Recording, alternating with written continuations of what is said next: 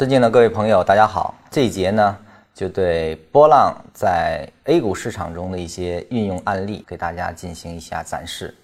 以强化大家对波浪运用过程中的一些要点掌握。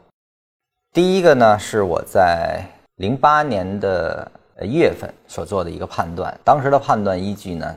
是通过波浪的特征。呃，我们看这个图。在六月二十四之前呢，这是一个明显的小五浪的一个 A B C 的呃一二三四五的上升，而后呢对应了一个为期两个月的一个下跌啊，那么它的特征表达呢也是一二三四五啊，也就是说向下推动浪，就是我们的 A B C D E 走了这么一个向下推动浪。而后呢，它这个反弹 A、B、C 完成的时候，就或者即将完成的时候，呃，我是于这一天啊，大下影线实在拿不住了啊，这个走掉的啊。那么为什么会来这里走？就是因为前面有一个五浪向上推动和对应的一个向下的五浪推动，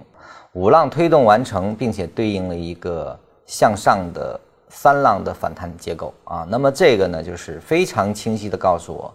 向下的更大的运动开始产生，也就是说，这是 A 浪，这是 B，那么后面将面临着更大级别的 C 浪的开始。所以说，这个是一个当时非常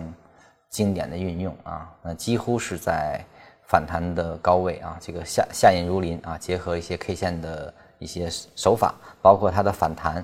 非常乏力啊，而且量能的确认也非常清晰。市场的氛围，当时这个地方的。市场呢，很多的人是认为还是可以挑战六幺二四，甚至是，啊，当时市场的舆论是绝大多数还是盲目乐观的，还在看高一线啊，认为未来八千点啊、一万点甚至都是不成问题。而我通过波浪的这个运用啊，我说这个地方是 B 浪完成啊，随时可以开展 C 浪的下跌的开始，应该是及时躲避的。坚决躲避的一个位置，那么这个是当时的一个案例。